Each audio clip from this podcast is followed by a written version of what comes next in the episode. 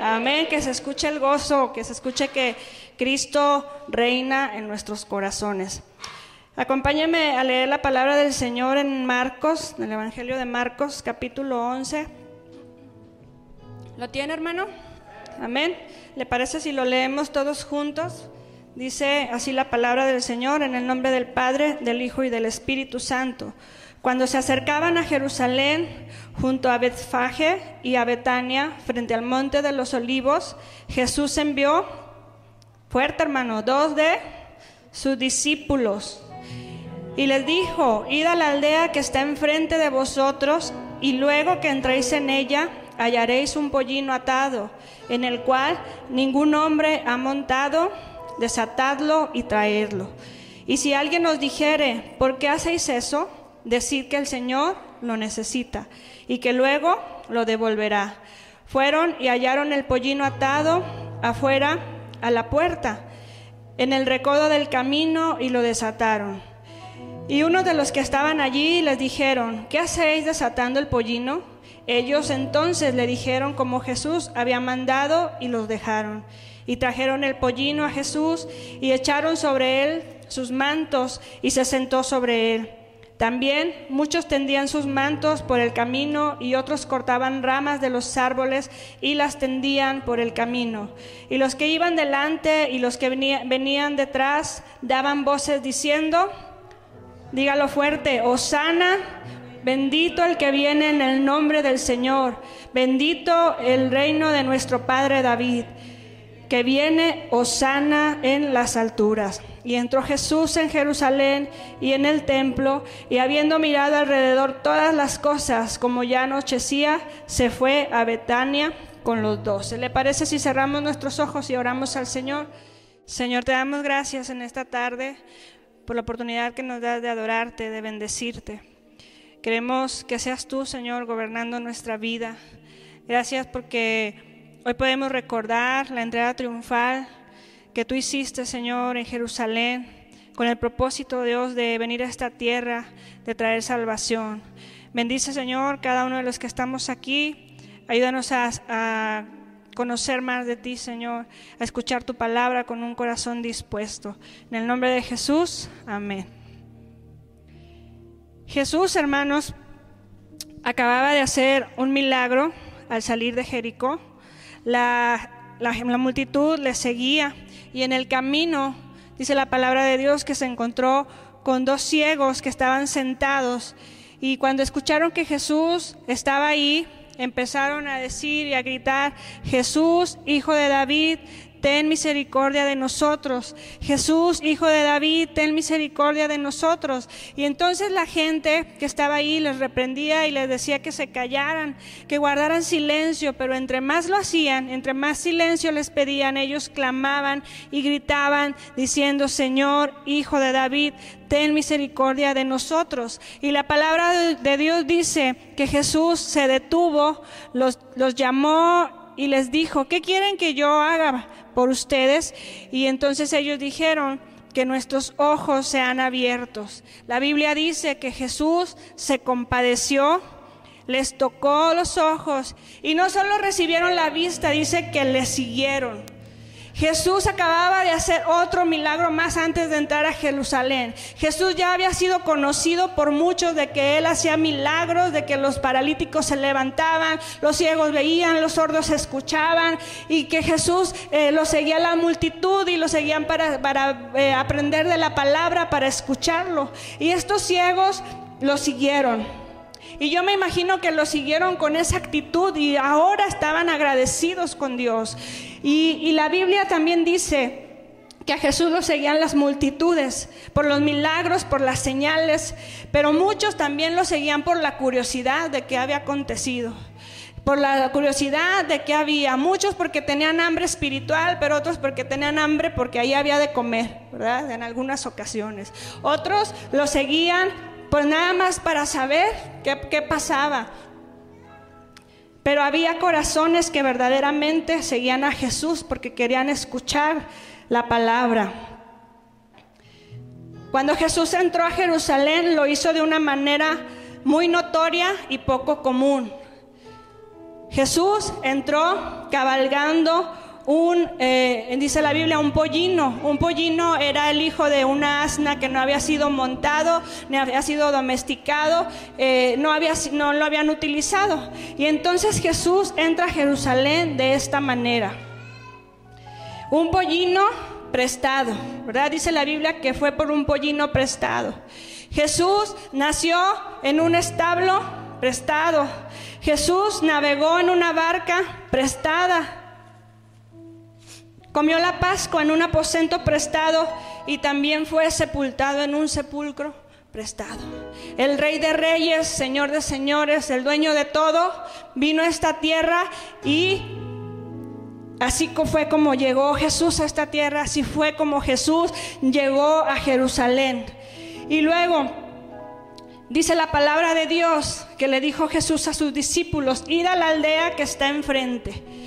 Jesús llega y les dice a los discípulos, quiero que vayan a tal calle, a tal lugar, y ahí van a encontrar un pollino junto a su madre, y quiero que los desaten y me los traigan. Y si alguien les pregunta, ¿por qué están tomando el pollino? Ustedes nada más van a decir, porque el Señor lo necesita. No les dijo, díganles que Jesús, dijo, el Señor lo necesita. Y entonces los discípulos fueron tal como Jesús les había dicho. Y dice la palabra de Dios que era una calle recodo y significa, es una encrucijada entre dos calles, un lugar difícil para, para que alguien tomara el pollino sin que sus dueños se dieran cuenta. Y esto aconteció para que se cumpliese lo dicho por el profeta en Zacarías 9:9 que dice, Alégrate mucho, hija de Sión, da voces de júbilo, hija de Jerusalén. He aquí que tu rey vendrá a ti justo y salvador, humilde y cabalgando sobre un asno, sobre un pollino, hijo de asna. Y entonces los discípulos hicieron tal cual Jesús les había dicho. ¿Quién le dijo a Jesús que ahí estaba el pollino? Bueno, pues porque Jesús sabía, veía más allá. Y era para que los discípulos se dieran cuenta. Yo me ponía a pensar, después de que esto aconteció y luego que vino la crucifixión de Jesús, era para que los discípulos entendieran que nada es por casualidad, que Dios ya tenía todo perfectamente diseñado y planeado. Jesús es el Mesías que habían profetizado los profetas en el Antiguo, en el Antiguo Testamento. Pero aquellas personas aclamaban a Jesús y al otro día no tenían idea de quién era Jesús. Al otro día ya estaban eh, proclamando que fuera crucificado. Un día le estaban diciendo, Osana al rey de Osana al hijo de David. Y después esa multitud se volvió a sus palabras contrarias y decían, crucifícale. Pero la palabra de Dios dice que todo tenía que ser así, porque Jesús había venido a esta tierra para ser crucificado y para ir a la cruz por cada uno de nosotros. En ese momento quizá estaba todo el ambiente tan bonito que, que, faltaba para que Jesús fuera reconocido. Mas sin embargo, así no era el plan de Dios. El plan de Dios era que Jesús fuera la cruz del Calvario. De esa manera es como nosotros podríamos ser redimidos. Y ellos gritaban, Osana, Osana, Osana al rey. Y aquella gente yo me la imagino alegre, alguna con curiosidad, porque dice que preguntaban, ¿quién es este? Y ellos decían, es un profeta de Galilea. Y yo me pregunto, ¿habrá alguien que había dicho, un profeta cabalgando en un asno?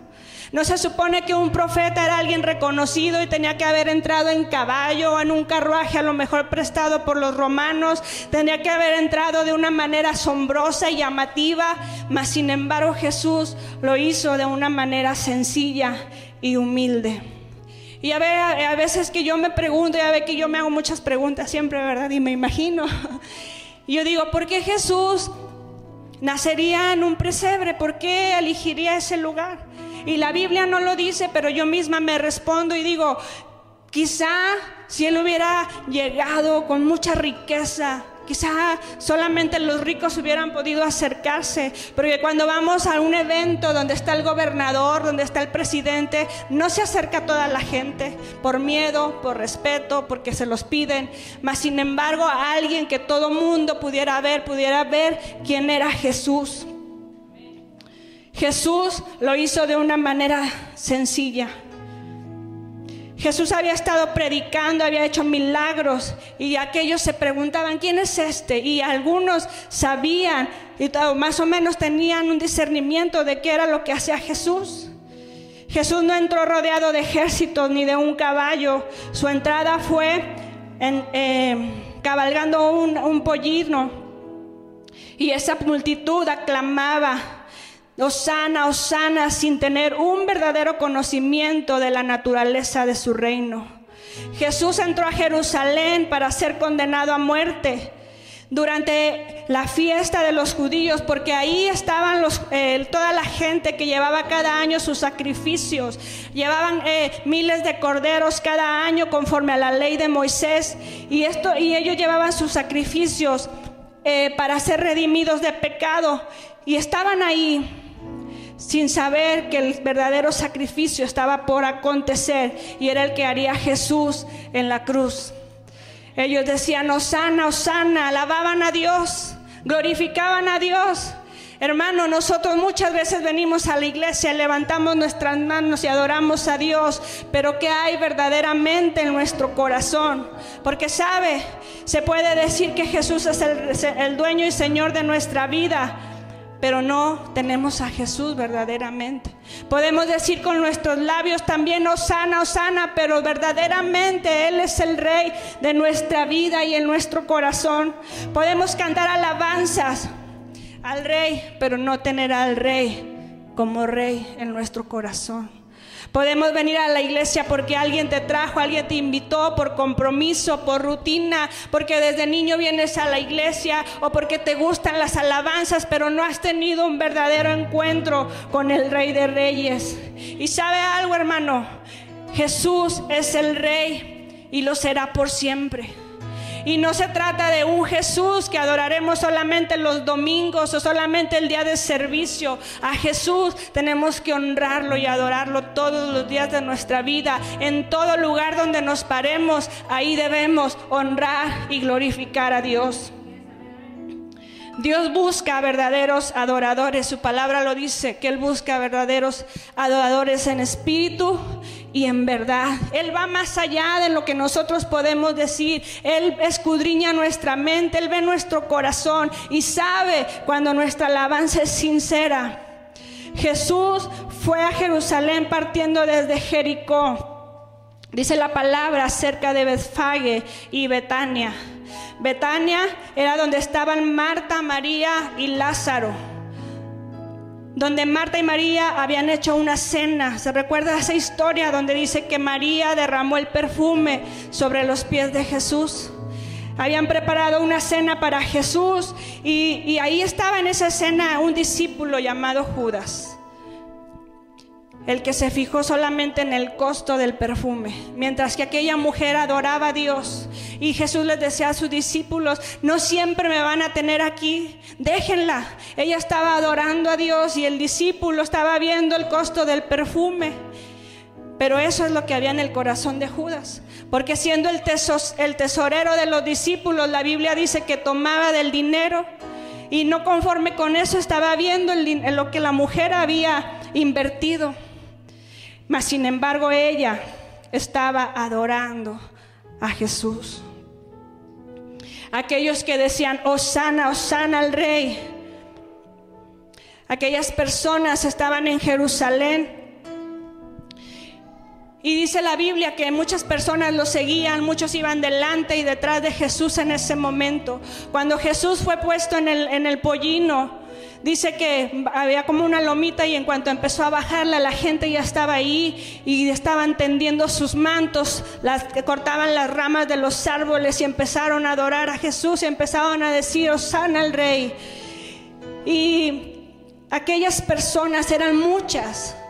Porque era la fiesta de la Pascua y entonces la gente venía a Jerusalén porque llevaban sus sacrificios. Súmele la gente que vivía en Jerusalén y súmele la gente que venía detrás de Jesús por lo que acababa de acontecer con los ciegos y la gente que había visto lo que había hecho Jesús con Lázaro. Querían ver a ver si Lázaro había resucitado. Venían los fariseos, venían los escribas buscando una manera de ir contra Jesús, incluso contra Lázaro. Mas sin embargo, toda esa gente que estaba en ese lugar empezó a adorar a Jesús. Osana al rey. Osana al rey. Hermanos, adoremos a Dios en todo tiempo y en todo momento. Me llama mucho la obediencia, la atención la obediencia de los discípulos, porque Jesús les dijo, id a la aldea y ellos no conocían a nadie, acababan de llegar a Jerusalén, hace mucho tiempo que no estaban ahí. La gente decía, ¿quién es este? Y ellos decían, es un profeta de Galilea. No conocían, a lo mejor habían oído de Jesús, pero no sabían verdaderamente físicamente quién era Jesús, mucho menos conocían a los discípulos. Y Jesús les dijo, vayan a tal calle, desaten al pollino. Y ellos no preguntaron, Señor, pero no los conocemos, nadie nos conoce. En estos tiempos nadie presta nada, ¿verdad? Y yo me imagino que en aquellos tiempos algo parecido hubiera, cada quien tenía sus cosas. Mas sin embargo dice que estaba en un lugar donde eh, los dueños se iban a dar cuenta. Normalmente eh, sus animales los ponían en el patio trasero. En esa oportunidad se dejó a la vista en la calle porque todo estaba dentro del plan de Dios para que así pudiera acontecer. Y los, discípulos fueron a esa aldea, hicieron como Jesús les había dicho. Jesús sabía que sus discípulos iban a encontrar con el pollino y que se los iban a prestar. Pero era para que ellos se dieran cuenta que Dios tiene todas las cosas bajo control, para que cuando llegara el momento de que Él fuera crucificado, no dijeran, ¿qué fue lo que pasó? Jesús les había estado enseñando que esas cosas habían de acontecer, que Él iba a ser entregado, mas sin embargo, aunque ellos no lo entendían, todo estaba perfectamente controlado, diseñado, y para cuando ellos fue, Jesús fue a la cruz, todo aconteció desde un pollino Jesús sabía que eso estaba ahí y que así era como iban a comenzar a suceder las cosas. Dios tenía todo bajo control. Y Dios, hermano, lo sabe todo. Dios sabe dónde nos encontramos. Dios sabe lo que hay en nuestro corazón. Dios sabe dónde estábamos cuando nos rescató. Dios lo sabe todo. El plan de Dios es soberano y, todo estaba preparado, pero lo que Jesús hizo lo hizo voluntariamente. Él fue a la cruz para dar su vida en rescate de la nuestra y lo hizo voluntariamente. Ellos aclamaban al rey, ellos aclamaban a Jesús, tiraban sus mantos, ponían las ramas para que Jesús pudiera pasar. Lo hacían de una manera frenéticamente y decían, Osana, Osana, Ellos, era una multitud grande, hermano. Y empezaron a decirle, Osanas, Osana significa sálvanos ahora. Ellos estaban esperando un libertador, alguien que los rescatara del yugo romano. Pero cuando em, Jesús empezó a predicar y sabían ya quién era Jesús y que, y que Jesús los confrontaba con su pecado, no era entonces el Salvador que ellos estaban esperando. Ellos querían ser libres del yugo romano, pero la palabra de Dios nos confronta con nuestro pecado. Y es ahí donde muchas personas no están dispuestas a seguir a Jesús. Es ahí donde muchas personas personas dicen es que no me siento bien, la palabra de Dios nos confronta. Hoy hay iglesias donde se les da el alimento a las personas de lo que queremos escuchar, que nos va a ir bien, que le demos a Dios para que Dios nos dé.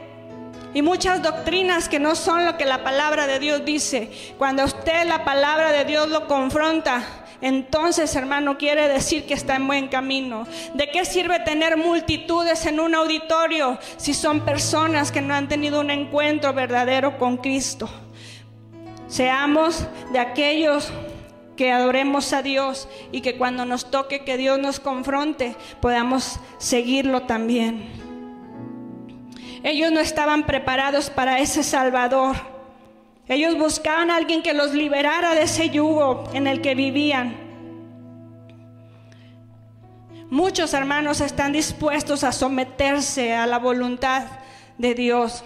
Una cosa es venir a la iglesia, cantar con los ojos cerrados, levantar nuestras manos y decir que Jesús es maravilloso. Pero otra muy diferente es estar dispuestos a reconocer a Dios como el único dueño y salvador de nuestra vida. Pero no solo decirlo con nuestros labios, sino vivirlo declararlo con lo que hacemos. Es muy fácil, yo le decía, cantar, levantar nuestras manos, pero ¿dónde está verdaderamente nuestro compromiso con el Señor? Muchos seguían a Jesús y algunos lo hacían por emoción, por lo que habían escuchado, por lo que habían visto que Jesús había hecho. Pero dentro de todo el plan de Dios estaba que sucediese así. Lucas 19 dice en el versículo 41, y cuando llegó cerca de la ciudad, al verla lloró sobre ella, diciendo, oh, si también tú conocieses a lo menos en este tu día que lo que es para tu paz, mas ahora está encubierto de tus ojos, porque vendrán sobre ti cuando días sobre ti cuando tus enemigos te rodearán con vallado y te sitiarán y por todas partes te estrecharán y, y te derribarán a tierra y a tus hijos dentro de ti y no dejarán en ti piedra sobre piedra, por cuanto no conociste el tiempo de tu salvación. Dice que Jesús se puso donde podía ver la ciudad y lloró porque aquellas personas no habían identificado que el tiempo de Jesús había llegado, no habían reconocido que el momento había llegado, no se dieron cuenta, estaban esperando otro tipo de salvación, no se dieron cuenta que Jesús estaba ahí. Jesús lloró y les dijo, si ahora conocieras se dio cuenta de la situación que ellos vivían, de una religión vacía, ritualista, de un pueblo lleno de incredulidad. Se dio cuenta de la incredulidad de la gente y que a pesar de sus aclamaciones y decir, Osana, Osana, tenían un corazón endurecido. A pesar de la alabanza de sus labios, su corazón estaba duro. Hermanos, ¿cuántas veces alabamos a Dios, pero nuestro corazón no está conectado con el corazón de Dios?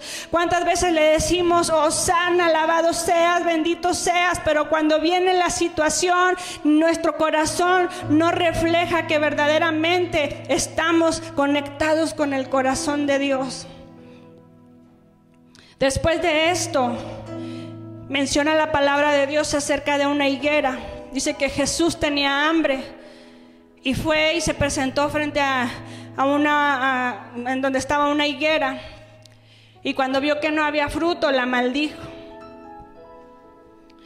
¿Sabe que la Biblia también menciona que no era tiempo de higos?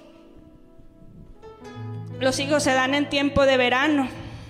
Y no era que Jesús no supiera que no había fruto, aunque la higuera se menciona que estaba muy floreciente, Jesús sabía que no lo había, mas sin embargo quería llevarlos a la enseñanza y decirles que así como la higuera no dio fruto, Jerusalén no se había dado cuenta que el Salvador había llegado.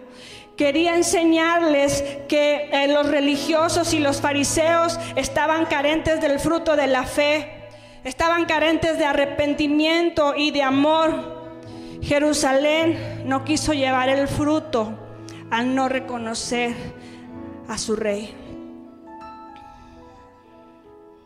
En esos días Jesús en medio de todo el acontecido, lo que había sucedido, de que pues fue aclamado, no había tenido tiempo de, tiempo de comer, después se encuentra con la higuera y luego dice que de ahí va al templo.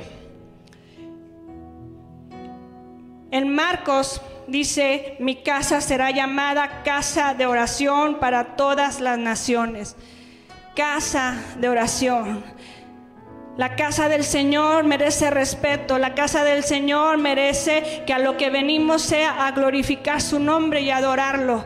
Si se ha fijado cuando hay personas que llegan a una iglesia, sea esta, sea de otra denominación, llegan y se quitan el sombrero, porque la casa del Señor merece respeto.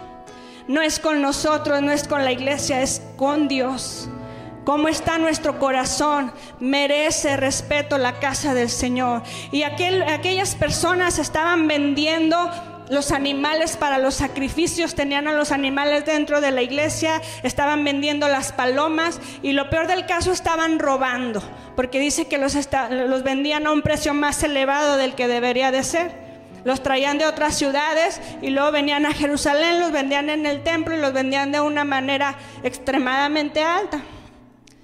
Y Jesús se enoja porque dice, ¿qué están haciendo en la casa de Dios? La casa es de oración, la casa es para alabar a Dios. Cuando venimos a la iglesia, hermano, hay que adorar a Dios con todo nuestro corazón. Yo me recuerdo cuando era niña, no me dejaban correr en la iglesia, no me dejaban comer dentro de la iglesia porque la casa de Dios merece respeto. A veces por nuestras instalaciones, lo que usted quiera, hacemos una convivencia aquí, pero no lo hacemos mientras estamos adorando al Señor. Mientras está predicando la palabra de Dios, mientras el Espíritu Santo está ministrando, la presencia de Dios se mueve y hay irreverencia en nuestra mente, en nuestro corazón, en otras cosas, en el celular, qué sé yo. La casa de Dios merece respeto. Y le digo, no es con usted, no es con el hermano, es con el Señor. Jesús llega y los reprende. Y por eso se irritaban los escribas y se irritaban los fariseos y buscaban cómo detener la fama de Jesús porque ellos no querían perder su autoridad. Buscaban de qué maneras hacer que Jesús fuera llevado, eh, acusado, porque ellos no querían que la gente le siguiera. Jesús en Juan 2.13 dice, el celo de tu casa me consume. Jesús estaba enojado por lo que estaba aconteciendo en aquel lugar.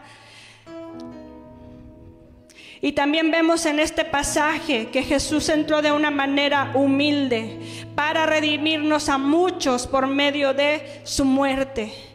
Y aquí viene la parte que a mí más me gusta porque dice en Apocalipsis 19 que Cristo volverá con poder y gloria.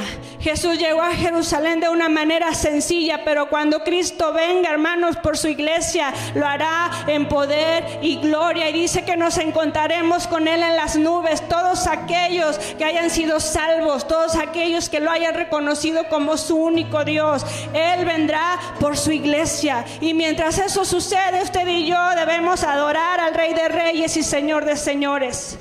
Debemos glorificarlo. Tenemos que practicarlo aquí, hermanos, porque allá en los cielos a eso vamos a ir. Adorar al Rey de Reyes. Dice Apocalipsis 19.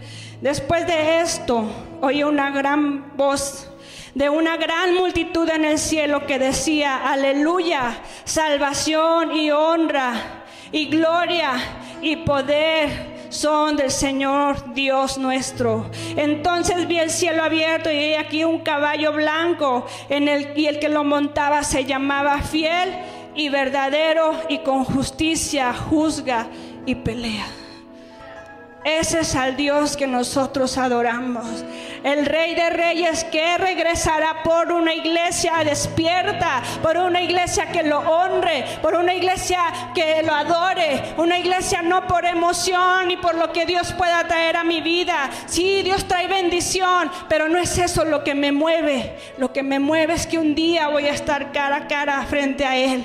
Eso es lo que me motiva, eso es lo que me sostiene, hermano. Adoremos al Rey de reyes y Señor de señores.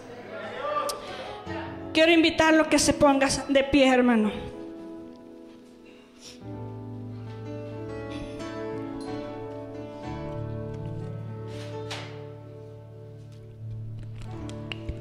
Si puede cerrar sus ojos un momento. Yo le decía, a esta casa venimos a adorar a Dios.